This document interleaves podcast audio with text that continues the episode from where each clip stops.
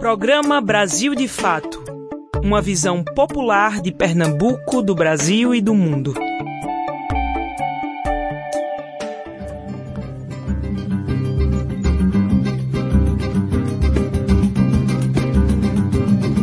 Samba agoniza, mas não morre.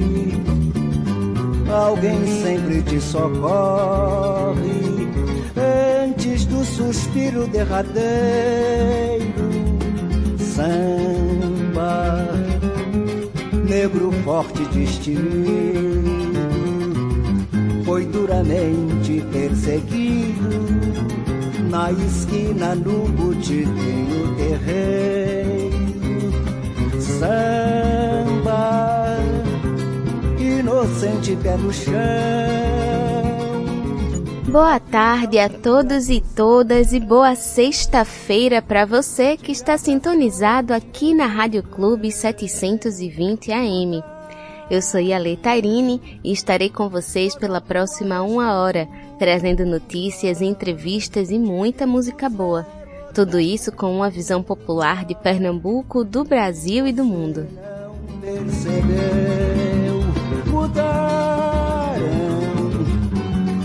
Toda a tua estrutura,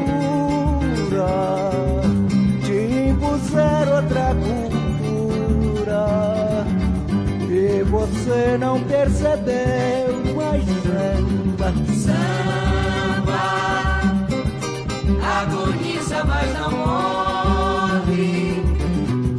Alguém sempre te socorre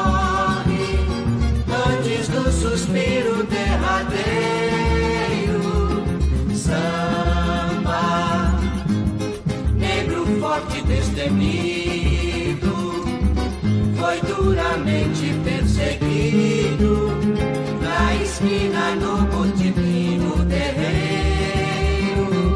Samba, inocente pé no chão, a vida o guia do salão,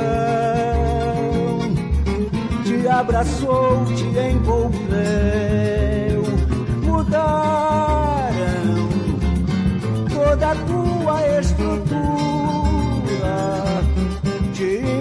impuseram outra cultura e você não percebeu. Mudaram toda a tua estrutura.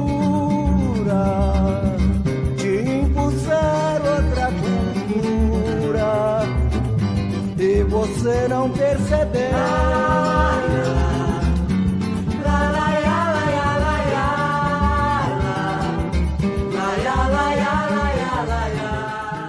É com Agoniza Mas Não Morre de Nelson Sargento que abrimos o nosso programa de hoje, em homenagem a essa importante referência para o samba e para a cultura brasileira em geral que nos deixou ontem.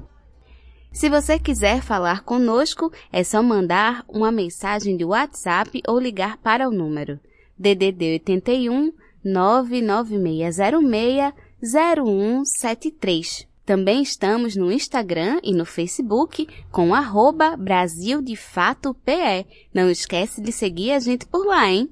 Mas agora vamos comigo que o Brasil de Fato Pernambuco chegou. Brasil de Fato chegou. Bora escutar, Brasil de fato chegou. Um programa popular, Brasil de fato chegou.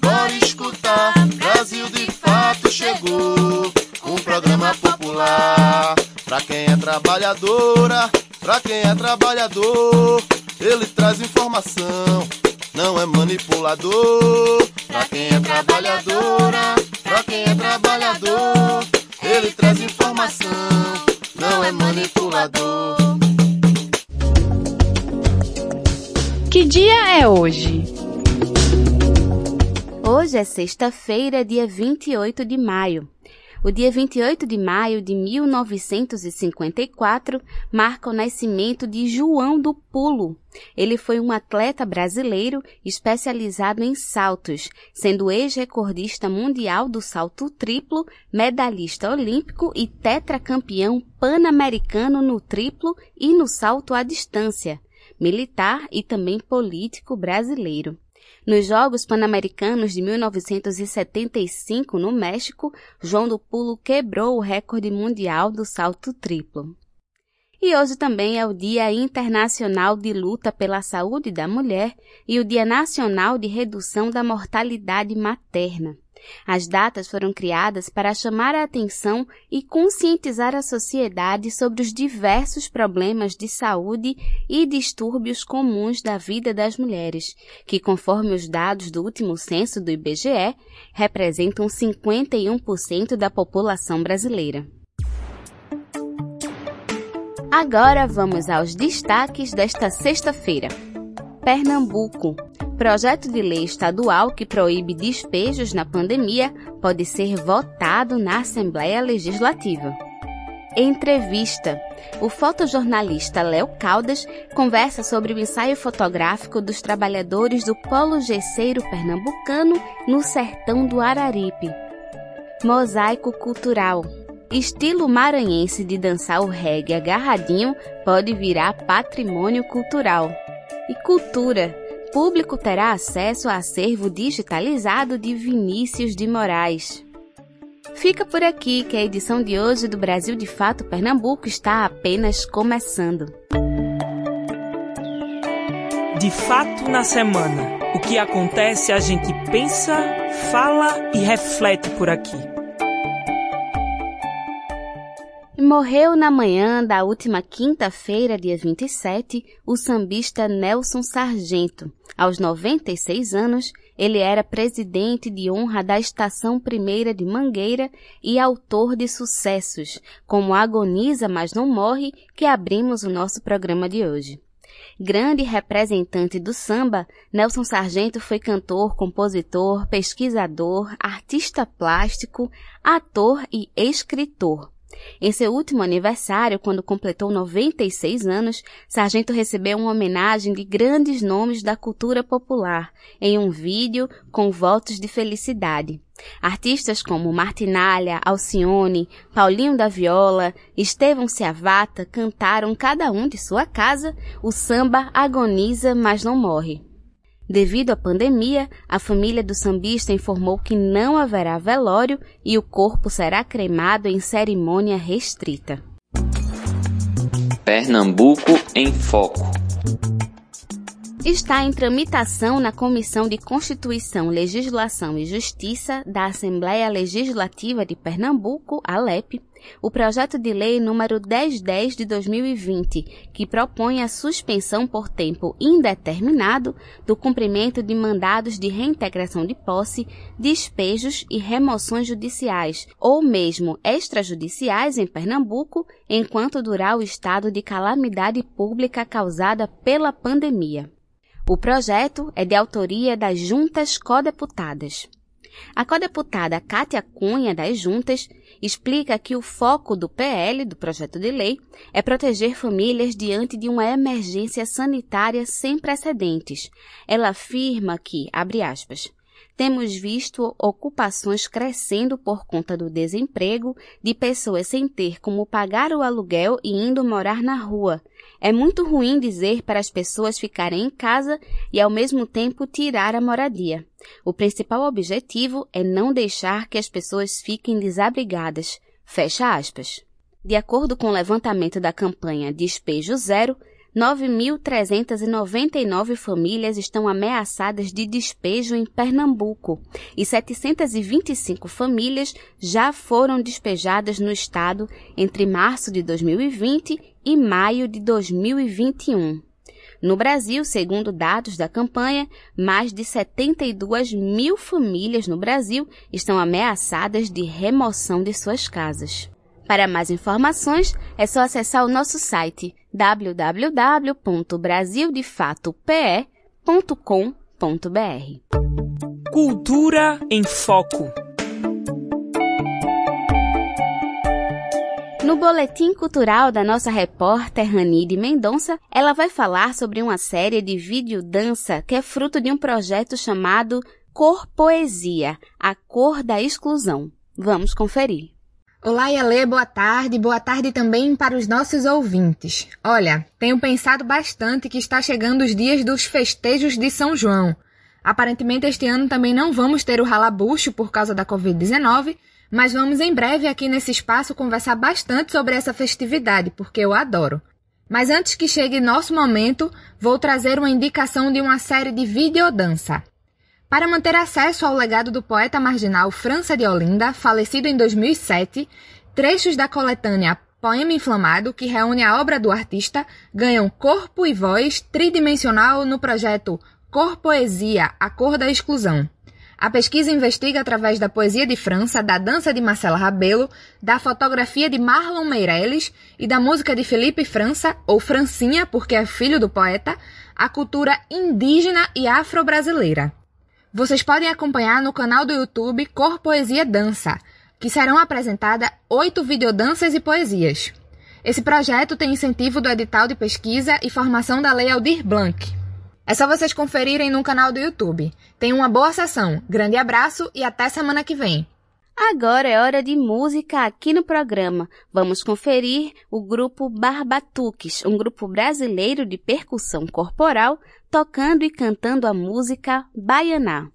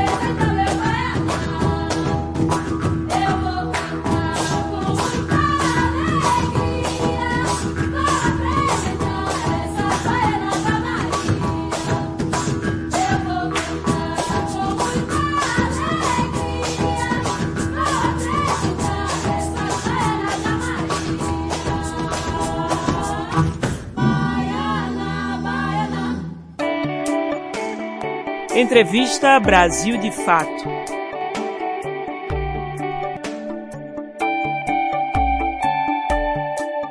Nesta sexta-feira, vamos conversar com o fotojornalista e documentarista Léo Caldas. O tema da conversa é o ensaio fotográfico feito por Léo com trabalhadores do Polo Gesseiro Pernambucano no sertão do Araripe. A entrevista é de Lucila Bezerra.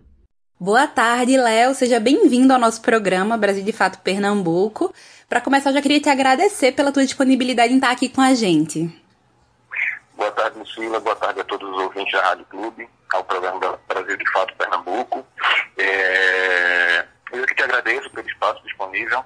E aí, queria começar dizendo que, assim, o meu relacionamento com o rádio é uma coisa muito, muito legal, porque uma das primeiras coisas que eu faço ao acordar ele na cozinha, pôr água ali para esquentar o café e ligar um rádiozinho que tem, que é da família da minha esposa, que já vem passando de geração em geração. Então, assim, a primeira coisa que eu faço ao acordar é botar água no fogo para fazer o café. Eu sou louco por café e ficar ouvindo a rádio.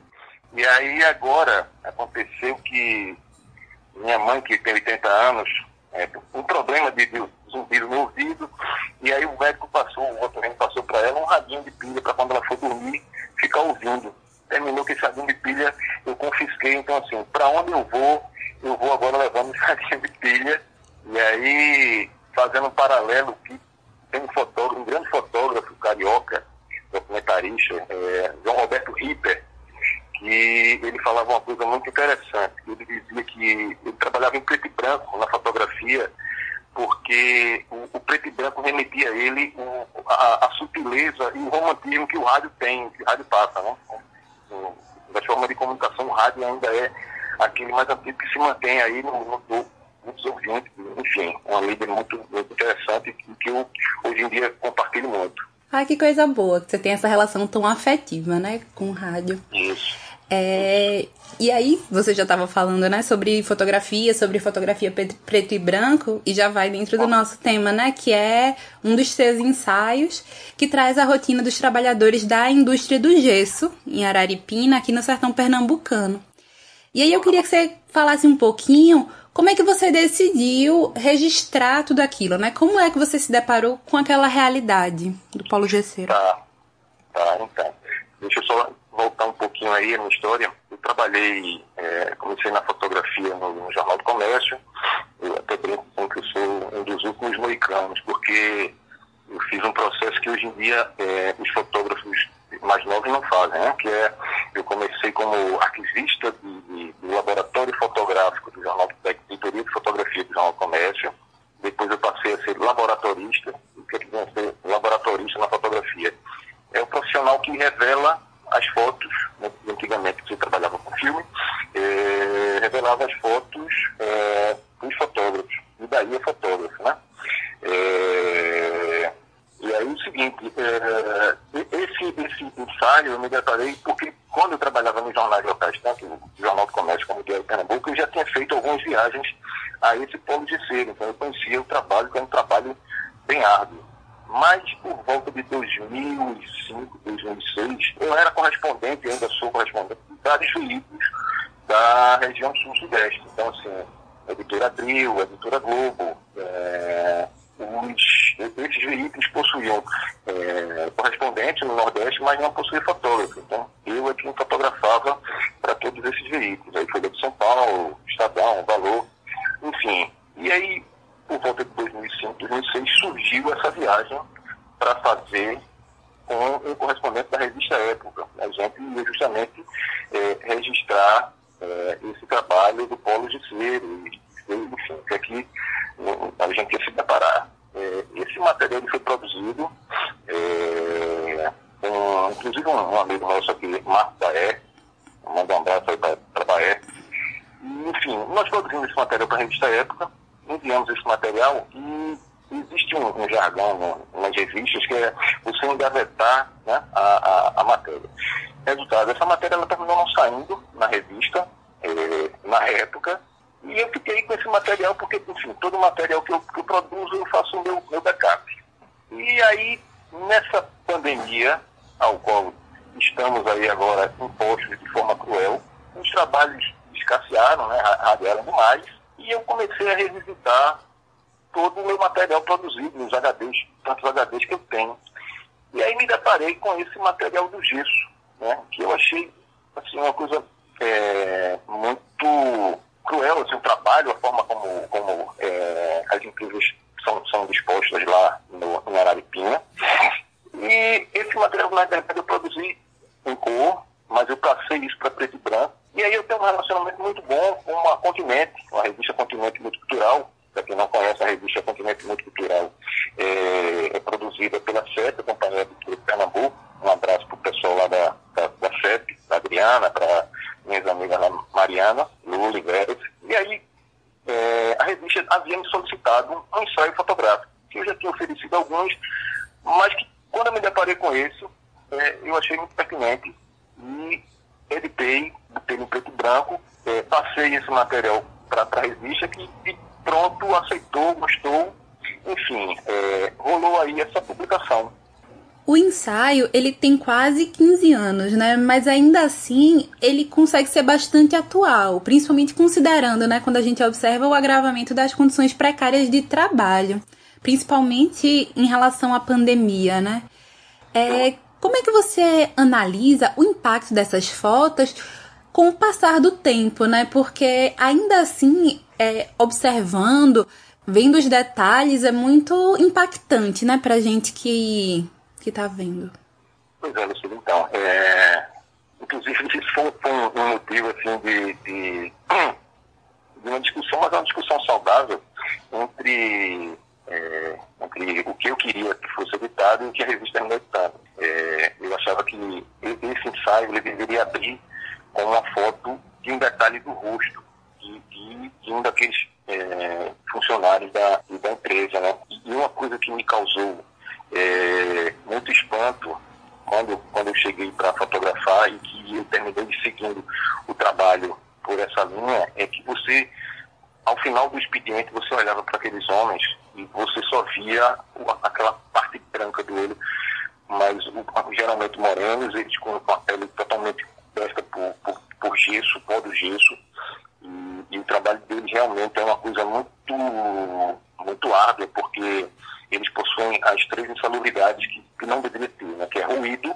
o ruído é muito alto dentro daquelas pedreiras, se posso dizer pedreiras, na verdade são é, pedras de psita, é a temperatura, porque trabalha com, com forno, e o pó. Então, assim, é, nas pequenas e médias empresas aqui não se tem tanta é, fiscalização em cima dos EPIs, isso era muito mais agravado, né? É, e aí eu, me, eu fui em cima justamente de documentar esses, esses rostos aí. E aí eu, eu defendia que a matéria deveria começar esse ensaio com um detalhe desse rosto, mas enfim, é um ensaio perfeito.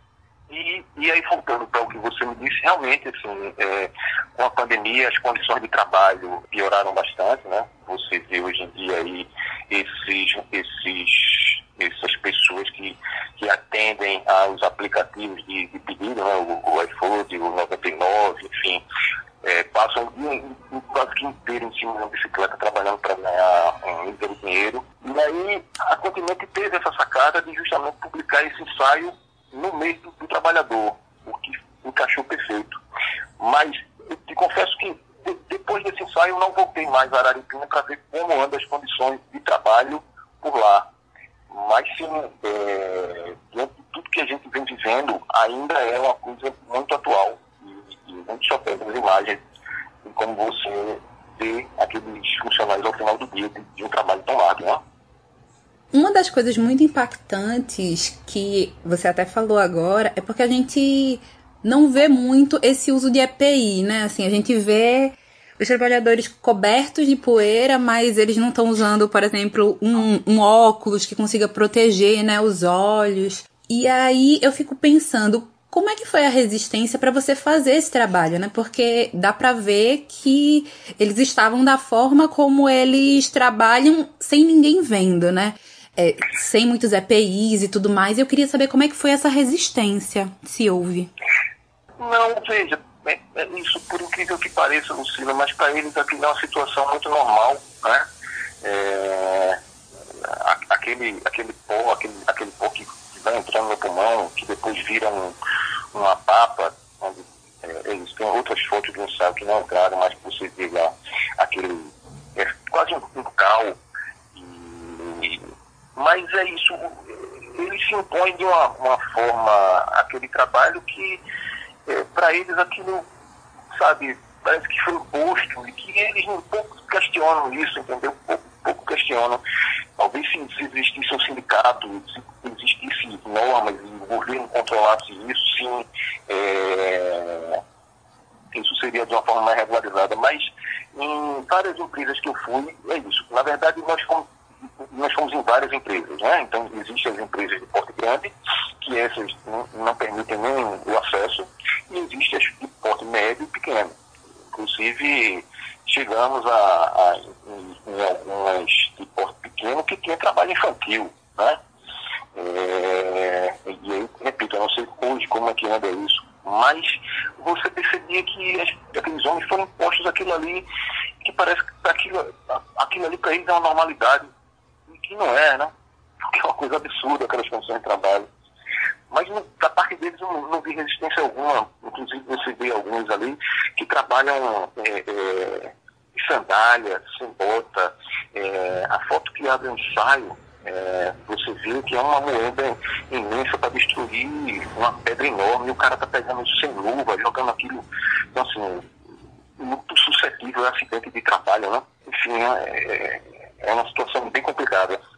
Você trabalha como fotojornalista e documentarista já há bastante tempo, né? O que faz com que você exponha alguma dessas realidades, como é o caso desse do Paulo Gesseiro, que acredito que existiam muitas pessoas que até preferiam tê-las escondidas, né? Como é que você analisa o papel desse tipo de registro no combate às infrações de direitos humanos e na precarização do trabalho? Então, é, a fotografia hoje em dia ela tem várias vertentes, né? Você, hoje você tem fotógrafos que trabalham com, com a fotografia como um, como um a mais na, nas artes plásticas. Você tem fotógrafos que, que, hoje em dia trabalham com fotografias de decoração. É, o mercado fotográfico ele expandiu muito. Tem evento, tem casamento, tem... E, e isso, eu sempre fui, eu digo que forjado mesmo a série de fogo no meio do fotojornalismo, né? E isso foi me dando também uma, uma sequência de que fui viajando por conta própria, produzindo minhas próprias pautas e documentando aquilo que eu achava que, que deveria vir à tona para a sociedade, né? Dentro disso eu já vi muitas coisas já passei muitas situações. E é isso que o papel, dentro do que eu trabalho, é fundamental, é mostrar essa realidade que a grande massa não, não tem acesso, né? É, eu, eu, vejo a fotografia para mim como uma coisa muito humanitária, entendeu? É, é você trazer para a humanidade aquilo que ela não é, que ela melhore com aquilo que, que você forme ali um, um ser melhor, que, que, que, a tua fotografia seja uma coisa que questione, que, que, que faça as pessoas pensarem que ali tão perto tem pessoas que, que, que passam fome, pessoas que, que têm não têm acesso à comida, que o acesso ao trabalho é, é é, é grosseiro, né? Eu vejo assim, dessa forma, entendeu? A minha fotografia. Léo, eu queria te agradecer pela tua participação aqui no programa. É, o teu trabalho é muito, muito incrível, assim, muito impactante mesmo. Eu acho que é muito importante que a gente também consiga né, trazer da fotografia, trazer da arte essa forma de nos puxar também para a realidade, né? Que, e, Pois é, realidade que, inclusive, está nos faltando bastante nesses tempos sombrios, né, é, Lucila? Nós, nós vivemos hoje, nós evoluímos muito, né? Eu fico pensando, é, como um amigo meu que é fotógrafo diz, assim, o que é que nós estamos deixando para os nossos filhos e para os nossos netos, né? Vivemos aí uma pandemia agora que que não, não, sabemos quando isso vai ter fim e, e, que é tratada de uma forma grosseira por quem deveria realmente tratar da, da sociedade, né? Então, quem deveria tratar da sociedade está tá adoecendo a sociedade, né? Mas eu acho que eu terminei te interrompendo, desculpa. Não, não. Mas que agradeço aí a, as palavras e acho que para mim eu vejo que o papel da fotografia, como tantos outros, é, é de questionar, entendeu? É de, de formar opinião, é de, é de mostrar é, para o grande público as coisas que, que existem no mundo. Gostaram da entrevista? Para conferir os registros fotográficos de Léo Caldas, é só acessar o nosso site www.brasildefatope.com.br. Agora é hora de música aqui no programa, então vamos ouvir mais um pouquinho de Nelson Sargento cantando Falso Moralista.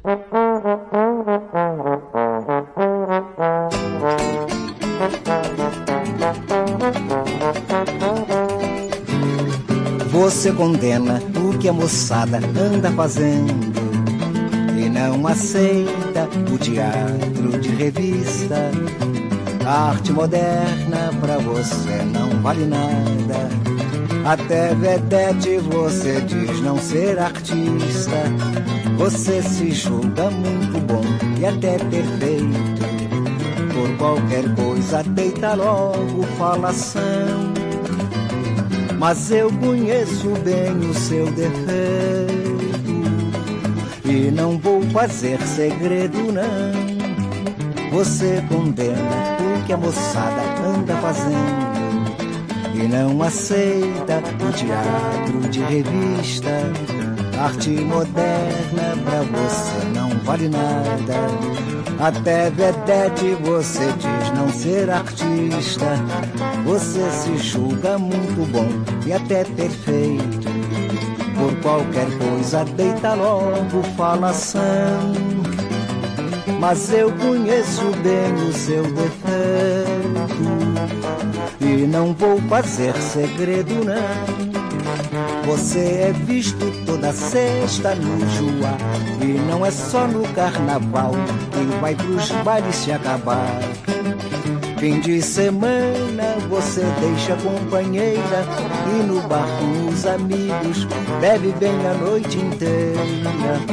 Segunda-feira chega na repartição Pede dispensa para ir o oculista que vai curar sua ressaca. Simplesmente você não passa de um falso moralista e vai curar sua ressaca. Simplesmente você não passa de um falso moralista.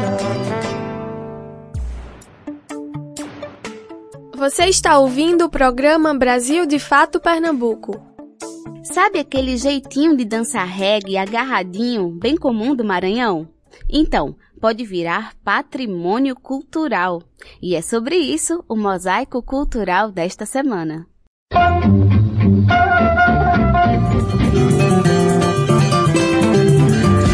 Mosaico Cultural, uma produção Rádio Agência Brasil de Fato.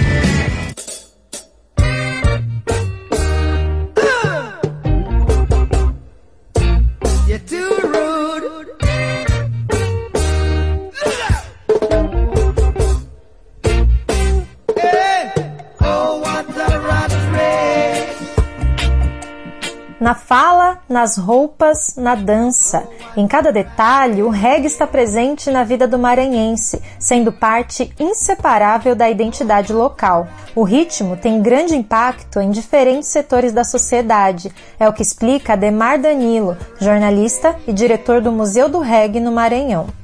Ele chega se aliando com as manifestações culturais genuinamente maranhenses, como o Bumba Meu Boi, o tambor de crioula, o segundo impacto é um impacto é, turístico. Há pesquisas que dizem que, que foram feitas com visitantes aqui e que indicam que a primeira coisa mais conhecida do Maranhão, fora do Maranhão, são os lençóis maranhenses. E, em segundo lugar, é o reggae do Maranhão. O terceiro impacto é o impacto na economia. São milhares e milhares de famílias que sobrevivem através da cadeia produtiva do reggae.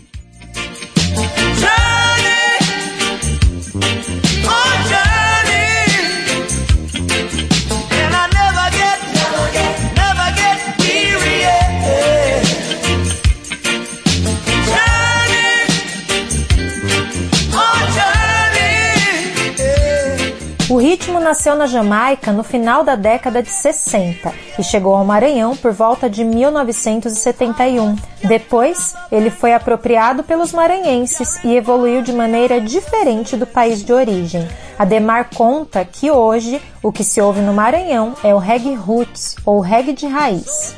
Aqui existe uma, uma expressão chamada melô, que é o nome da música. Esse melô é uma estratégia de sobrevivência do reggae. Como a música é em outra língua, o artista tem nome em outra língua que é difícil de falar, difícil de compreender, como é que o maranhense iria pedir a sua música favorita para o seu DJ ou para o seu radialista? Então o povo começou a apelidar as músicas. Por exemplo, existe uma música que se chama White Witch, um dos maiores sucessos de reggae aqui no Maranhão, de todos os tempos. Quando toca, o povo corre para dançar. O nome da música é White Witch, a bruxa branca.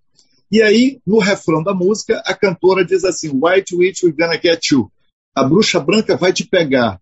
White gonna get you, White gonna get you. Aí o maranhense cantou: Aí o caranguejo, aí o caranguejo. Virou melô do caranguejo. White witch gonna get you. White witch gonna get you.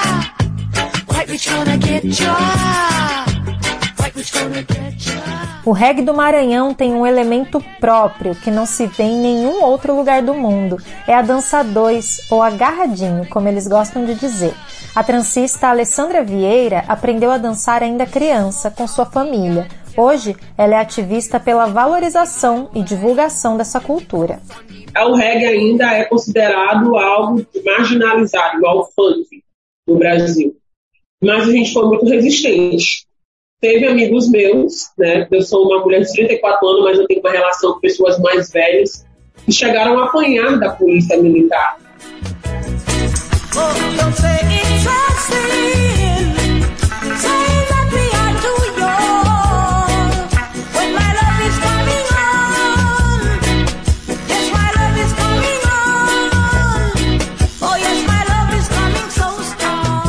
Alessandra destaca que, apesar de ainda existir preconceito, o cenário atual é mais positivo, com o aumento de políticas públicas para reconhecimento do reggae como manifestação cultural legítima do Maranhão.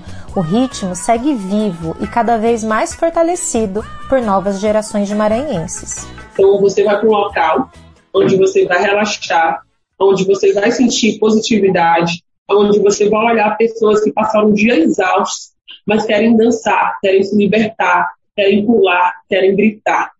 Porque eu acredito que a música reggae ainda é o nosso grito de liberdade, de todas as espécies, de todas as cores, de todas as raças.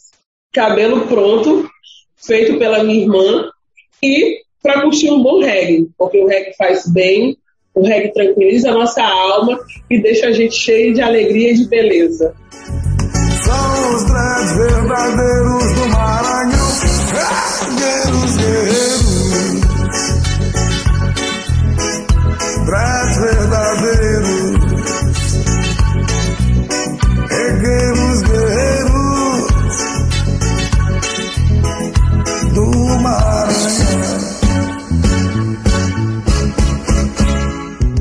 Turistas e maranhenses podem mergulhar nessa história no Museu do Reggae no Maranhão, o único dedicado ao ritmo fora da Jamaica. Desde a abertura, em 2018, o museu já recebeu mais de 120 mil visitantes. A dança reggae poderá ser tombada como patrimônio cultural imaterial do Maranhão. A proposta foi registrada na Secretaria de Cultura do Estado no último dia 11 de maio, Dia Nacional do Reggae, e será encaminhado ao governador Flávio Dino. Guerreiros, guerreiros. De São Paulo, da Rádio Brasil de Fato, Luana Ibelli.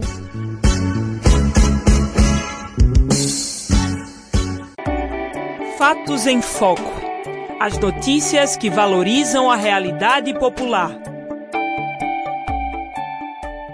No dia 29, em várias cidades do país, estão sendo convocados atos contra Bolsonaro. Aqui no Recife, o ato terá concentração às 9 horas da manhã na Praça do Derby. Então, se você for às manifestações, preste atenção nas orientações que a Rede Nacional de Médicas e Médicos Populares elaborou. É um guia de segurança sanitária para manifestantes em tempos de Covid-19. Centrais sindicais e movimentos populares convocaram protestos de rua contra Jair Bolsonaro nesta semana. O primeiro ocorre em Brasília nesta quarta-feira, às 10h30 da manhã, com a mensagem Vacina no braço e comida no prato. Também estão previstas manifestações em centenas de cidades no sábado, dia 29, pelo impeachment do presidente, com horários e locais a confirmar. Na convocatória, os organizadores fizeram questão de lembrar as recomendações sanitárias para evitar o contágio pelo novo coronavírus. Se você ainda tem dúvidas sobre as orientações, basta conferir o Guia de Segurança Sanitária para Manifestantes em Tempos de Covid-19. O manual, elaborado pela Rede Nacional de Médicas e Médicos Populares, está na versão online desta reportagem no site do Brasil de Fato. A regra número 1 um é só comparecer a manifestações em locais abertos e bem ventilados, sem aglomeração. Mesmo nesses casos, o distanciamento de 2 metros entre os manifestantes deve ser mantido. Sobre as opções de máscaras, atenção! A mais recomendada é a PFF2 N95, também chamada apenas de N95, bem ajustada no rosto, cobrindo nariz e boca, sem vazamentos. Uma alternativa para quem não tem máscara desse modelo é usar a cirúrgica simples, coberta por uma máscara de pano. Nesse sentido, a Rede Nacional de Médicas e Médicos Populares sugere que os próprios organizadores disponibilizem máscaras adequadas para manifestantes que não possuem. Por fim, o Guia de Segurança Sanitária chama atenção para o deslocamento até o ato. A preferência é por transportes bem ventilados e o uso de máscara é indispensável no trajeto. Como em qualquer ocasião durante a pandemia, não deve haver beijos e abraços. Objetos pessoais, alimentos e bebidas não devem ser compartilhados o Brasil já registrou mais de 450 mil mortes por coronavírus e enfrenta uma nova curva ascendente de contágios. De São Paulo, da Rádio Brasil de Fato, Daniel Giovanaz. Cultura em Foco. Todo o acervo da vida e obra do poeta Vinícius de Moraes que se encontra no Arquivo Museu de Literatura Brasileira da Fundação Casa de Rui Barbosa, já pode ser acessado de forma virtual e gratuita no site www.acervo.viniciusdemorais.com.br. Desde 1992, o acervo está aberto para consulta pública presencial na instituição, mas só agora a VM Cultural, empresa criada pelos filhos de Vinícius de Moraes para fazer a gestão da sua obra e dos seus direitos autorais, digitalizou as informações, visando não só preservar os documentos, mas também democratizar o seu conteúdo para pesquisadores e o público em geral. Além da diversidade de material, o acervo digitalizado mostra dados desconhecidos pelo grande público, como o processo de criação de um poema ou composição com seus diversos rascunhos. Bom, e agora é hora de música aqui no programa. Vamos ouvir mais uma de Nelson Sargento, dessa vez de boteco em boteco.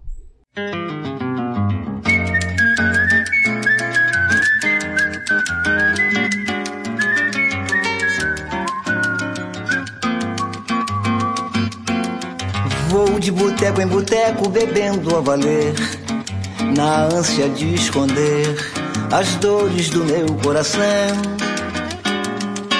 Conselhos não adianta, estou no final.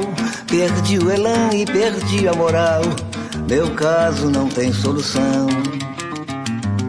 Eu vou de boteco em boteco bebendo a valer, na ânsia de esconder as dores do meu coração.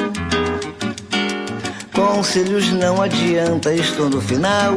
Perdi o elan e perdi a moral. Meu caso não tem solução. Eu bebo demais pro meu tamanho. Arranjo brigas e sempre apanho. Isto me faz infeliz. Entro no boteco pra afogar a alma. As garrafas então batem palmas. Me embriago, elas pedem bis. Entro no boteco pra afogar a alma. As garrafas então batem palmas. Me embriago, elas pedem bis. Vou de boteco em boteco bebendo a valer. Na ânsia de esconder as dores do meu coração. Conselhos não adianta, estou no final. Perdi o elan e perdi a moral. Meu caso não tem solução. Eu bebo demais pro meu tamanho, arranjo brigas e sempre apanho. Isto me faz infeliz. Entro no boteco pra afogar a alma. As garrafas então batem palmas. Me embriago, elas pedem bis. Entro no boteco pra afogar a alma. As garrafas então batem palmas. Me embriago, elas pedem bis.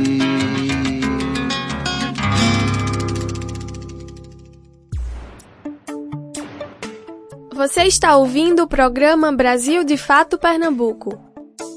É chegada a hora do Central do Brasil, o canal de comunicação dos movimentos populares. Vamos ouvir. Olá, o Brasil poderia ter iniciado a vacinação ainda em dezembro do ano passado se o governo federal tivesse colaborado com o Instituto Butantan durante as negociações.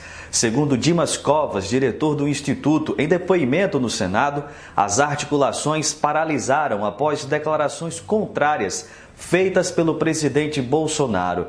Indignados com esta negligência do presidente, os movimentos populares vão ocupar as ruas. Na edição de hoje, nossa reportagem traz detalhes da programação e as principais pautas do ato do dia 29. Na entrevista central, recebemos o advogado sanitarista Daniel Dourado. Ele faz uma análise dos resultados que serão extraídos da CPI da Covid no Senado. Continue aqui com a gente, eu sou Afonso Bezerra e o Central do Brasil começa agora. Central do Brasil.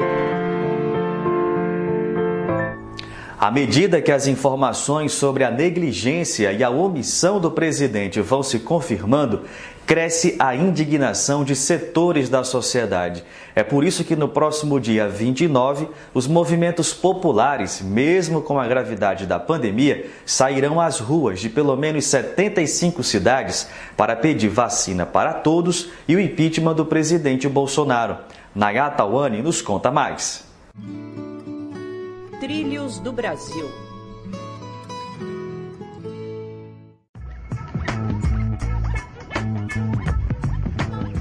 O próximo sábado, dia 29, será marcado como Dia Nacional de Mobilização pelo impeachment de Bolsonaro. Em todo o Brasil, as frentes Brasil Popular, Povo Sem Medo, partidos de esquerda e movimentos populares estão se articulando para irem às ruas expor a irresponsabilidade da gestão do atual presidente durante a pandemia, que já soma mais de 450 mil mortes. Esses óbitos são resultados de uma negligência do governo. É o que aponta o militante pela Frente Fora Bolsonaro de Lages, em Santa Catarina, Bruno Dias. Essas mortes não são fruto do acaso nem de mera negligência do Estado. São fruto de uma política de genocídio da população. Nossos três pilares principais são vacinação em massa, garantia de um auxílio emergencial digno para a população enquanto durar a pandemia e derrubada desse governo por meio de um processo de impeachment. Com a frase se o povo vai às ruas durante a pandemia é porque o governo é mais perigoso que o vírus, os manifestantes culpabilizam o presidente pelos recordes de desemprego e fome no Brasil. Os atos contarão com brigadas de saúde formadas por militantes que distribuirão máscaras e álcool em gel, além de alertarem os participantes sobre o distanciamento social. Iago Montalvão, presidente da União Nacional dos Estudantes, explica a importância desta ação durante os atos. Tem estudantes da área da saúde, demais voluntários também, que vão estar com máscaras para distribuir para quem precisar, especialmente a PFF2, que é mais recomendada, né, tem um maior índice de proteção, e também com álcool gel, com algumas orientações de distanciamento. Então nós vamos estar com esses blocos lá organizados para mostrar para a sociedade que a gente está preocupado com isso sim e também para nos proteger nesses atos, o que é muito importante. Até o momento, os atos estão confirmados em 75 cidades, em horários diferentes. Para saber mais detalhes organizativos sobre a mobilização do seu estado, é só procurar pelas redes das frentes Brasil Popular e Povo Sem Medo.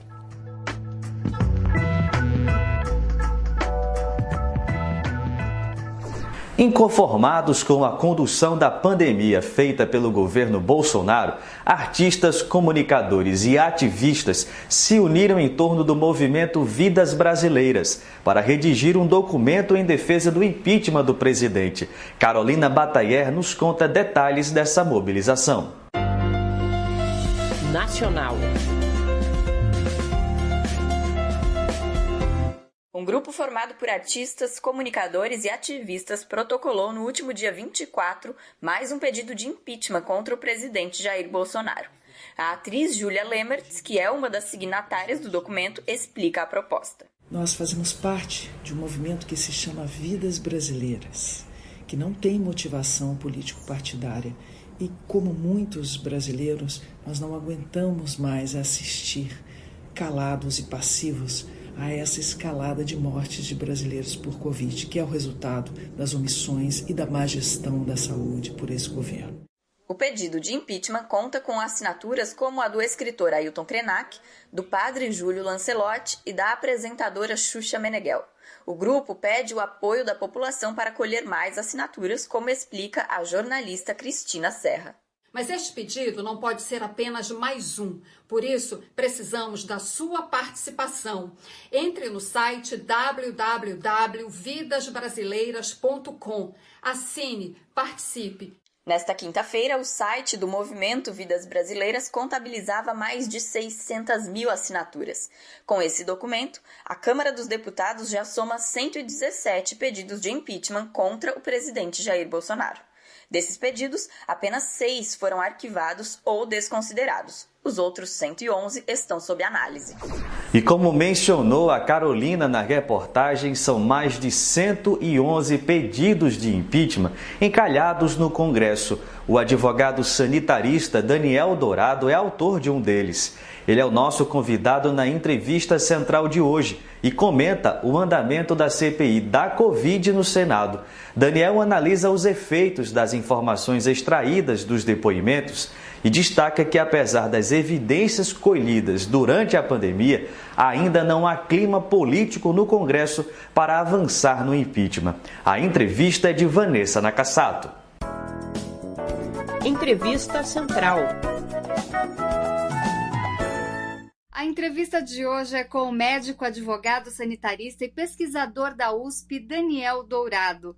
Vamos conversar hoje sobre como anda a CPI da pandemia e fazer um breve balanço dos depoimentos prestados até agora. Daniel, seja muito bem-vindo. Três semanas de CPI da pandemia já foram suficientes para mostrar algo de efetivo? A CPI trouxe alguns elementos novos. Por exemplo, a, consolidou a ideia de que havia um gabinete paralelo, né? É, que a gente já tinha bastante desconfiança em relação a isso, mas isso foi confirmado em depoimentos. A meu ver, o principal é o seguinte: os parlamentares, os senadores que estão conduzindo a CPI, eles têm muito claro qual foi a estratégia do governo federal, que foi a estratégia de incentivar a chamada imunidade de rebanho por contágio, né? e a partir dela se imaginava que fosse controlar a epidemia. Então, a partir dessa base, as medidas, as omissões, sobretudo, e também as ações do governo federal estão sendo exploradas. A discussão sobre a compra de remédios, em especial da Pfizer, tem gerado muita polêmica, porque a cada depoimento um desmente o outro. Mas a situação do país seria outra se as vacinas dessa empresa tivessem sido adquiridas no ano passado como a Pfizer disse ter oferecido ao governo? O que a gente sabe é que se houvesse o governo aceitado aquela proposta inicial da Pfizer, hoje, no final desse primeiro semestre de 2021, teria aí aproximadamente 18 milhões de doses. Não é uma quantidade de doses que ia ser suficiente para mudar completamente o cenário. Estamos falando de uma vacina de duas doses, né? Então, já desconsiderando algumas perdas, vacinar 9 milhões de pessoas, uma parcela bem pequena da população. Agora, o fato do governo ter se omitido e não comprado, ou seja, desconsiderado a proposta da Pfizer, naquele momento, mostra, e aí me parece que é por isso que a CPI está buscando justamente isso, que o governo tinha um desinteresse, né? não tinha interesse em buscar, e no caso a Pfizer, por ser uma vacina mais cara, e a gente viu pelo depoimento do ministro, do ex-ministro Pazuello, que o fato do preço foi levado em consideração, ou seja, é, dá a entender que eles achavam que poderiam eventualmente até economizar com vacina, comprar menos vacina, porque é a única explicação possível para ter retardado tanto a compra, né, por ter negligenciado aquilo que se eles estivessem de fato entendendo a gravidade da situação, seria priorizado assim com, com prioridade zero. O Ministério de Relações Exteriores tem atrapalhado de alguma forma a compra de vacinas e insumos? Ministério das Relações Exteriores, sobretudo na gestão do Ernesto Araújo, ah, fez uma política de confrontar, sobretudo, a China, né, de ir contra a, a, a, política, ou mesmo contra até o próprio embaixador da China no Brasil, se colocando, de certa forma, numa posição de adversário, como se tivesse um contraponto em relação ao governo chinês. O que a gente viu, por exemplo, no atraso de insumos, aí baseando no depoimento que a gente viu, sobretudo do governo de São Paulo, né, é, que houve de fato uh, um atraso na, na liberação de insumos da vacina do Butantan especificamente, e que dependia de uma liberação a ser feita pelo governo chinês, né, que foi feita depois de algum tempo, mas uh, fica ali aquela dúvida se não haveria mais boa vontade ou mais interesse do governo chinês em agilizar a situação do Brasil se houvesse uma diplomacia mais amigável ou mais próxima. Então, acho que o Ministério das Relações Exteriores ele deveria ter, sim, esse papel de buscar essa aproximação, e aí nós estamos falando sobretudo com China e Índia, né, que são os grandes fornecedores aí de insumos para as vacinas do Brasil, para que houvesse, sim, esse interesse ou essa, essa boa vontade, por assim dizer, desses governos para agilizar essa liberação. Dá para esperar a elucidação de fatos e até mesmo a responsabilização de pessoas pelas mais de 450 mil mortes registradas até agora pela Covid? Há, sem dúvida nenhuma, a possibilidade de uma responsabilização política desses agentes públicos que deveriam ter agido e, após isso acontecer, há uma possibilidade de responsabilização também jurídico-penal. Porque a omissão de uma autoridade que tem obrigação de agir, ela também é relevante do ponto de vista jurídico penal. Esta semana, artistas têm se manifestado a favor do impeachment do presidente Bolsonaro, assim como outras categorias já se manifestaram. O senhor, inclusive, é signatário de um dos pedidos de impeachment. O senhor acha que esse tipo de pressão pode ter resultado? a, a, denúncia que eu assino, a denúncia de impeachment, ela é toda baseada em elementos da pandemia. É basicamente essa história que a gente está falando aqui, que está sendo investigada na CPI, foi o nosso fundamento né, para a denúncia de impeachment. Uh, agora, a gente ainda não vê esse ambiente no Congresso. Infelizmente, o Congresso ele não se move só por esses elementos né, jurídicos e mesmo uh, de natureza política que a gente está levantando aqui. Há outros interesses em jogo e até agora a gente não vê essa uh, sendo construído esses elementos para os pedidos de impeachment serem aceitos, sobretudo porque há uma muito boa articulação né, agora entre o governo federal, o governo Bolsonaro e a atual presidência da Câmara, né, é, do Arthur Lira. Então, não vejo ainda esses elementos. Né? Essa pressão ela pode, em certa medida, ter efeito se isso, a meu ver, representar uma queda do apoio ao, ao governo, ao Jair Bolsonaro. Né? Se a gente começar a ver uma rápida queda da popularidade, se a gente começa a ver uma rápida queda da popularidade do apoio do Bolsonaro para níveis ali abaixo de 15, 10%, eu acho que é possível sim crescer o movimento pelo impeachment, que é na verdade o Congresso é responsivo a isso. Não é o que nós estamos vendo, a gente tem visto sim uma queda no apoio na popularidade do Bolsonaro, mas ainda se mantendo ali razoavelmente confortável acima de 20, 25% aí em várias pesquisas. Então, uh, por conta disso, infelizmente, volto a dizer, eu ainda não vejo ambiente político para que esses uh, pedidos de impeachment sejam aceitos, embora, reforço, há muitos elementos, crime de responsabilidade não faltam, né? ou seja, a, o pressuposto para o impeachment já está dado. O samba brasileiro perdeu um dos seus maiores expoentes nesta quinta 27. Morreu aos 96 anos, vítima das complicações da Covid-19, o compositor e sambista carioca Nelson Sargento.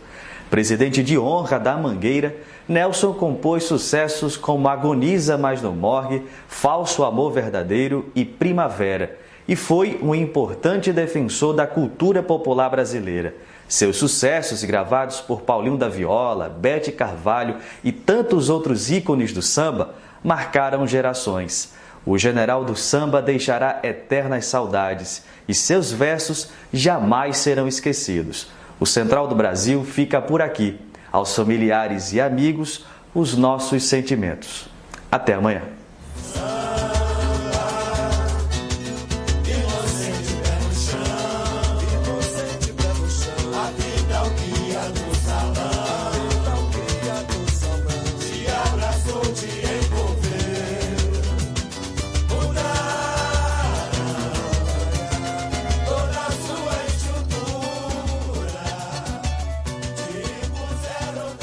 Estamos terminando mais um programa Brasil de Fato Pernambuco. Para os ouvintes que queiram entrar em contato conosco, é só ligar ou mandar um recado no WhatsApp para o número DDD 81 99606 0173 e também através do e-mail pernambuco.radio@brasildefato.com.br. Além disso, também estamos no Instagram e no Facebook com o arroba Brasil de Fato PE.